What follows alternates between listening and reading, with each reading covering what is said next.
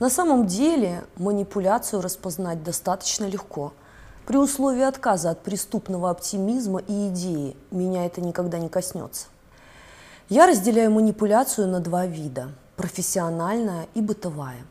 Правда в том, что для того, чтобы заставить вас сделать что-либо, манипулятору нужно понизить вашу самооценку и искусственно вогнать в страх, сомнения, чувство вины. Бытовая манипуляция, как правило, базируется на чувстве вины и как родовое проклятие передается из поколения в поколение. Наши мамы и бабушки часто воспитывают нас, культивируя комплекс хорошей девочки или мальчика, управляя им с помощью чувства вины. Если ты не убрала в комнате, ты не такая хорошая, как я думала. Если ты плохо учишься, ты меня не любишь. Я ж тебя вырастила, а ты даже мне не звонишь каждый день. У тебя никогда нет на меня времени. Ты не даришь мне подарков. Ты мне никогда не помогаешь. Спасибо, что постоянно тебя нет рядом, когда ты нужна. Бескрайний простор вариантов, суть которого сводится к «Если ты не делаешь то, что мне нужно, ты плохая».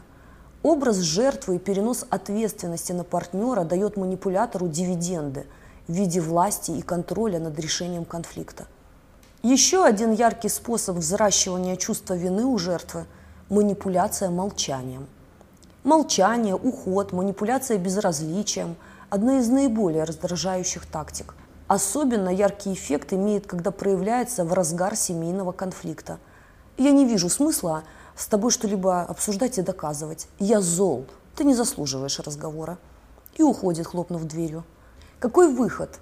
Выход Заметили, что ваши чувства эксплуатируются? Отстраняйтесь. Покажите действием, что на вас такой прием не работает. Не помогает? Ответьте. Я вижу, что ты сейчас делаешь. Не надо вгонять меня в чувство вины. Давай обсудим. И здесь манипулятор не успокоился. Следующая техника – отзеркаливание. Сделайте с ним то, что он делает с вами. На выстраивание личностных границ с нашими близкими родственниками, которые привыкли, что фраза – если не делаешь, что ты, давно стала волшебной палочкой, иногда уходят годы. Боритесь за свое спокойствие. Чувство вины – любимый способ манипуляции любителя. Профессионал же культивирует с помощью разных приемов три чувства – страх, сомнение и чувство вины.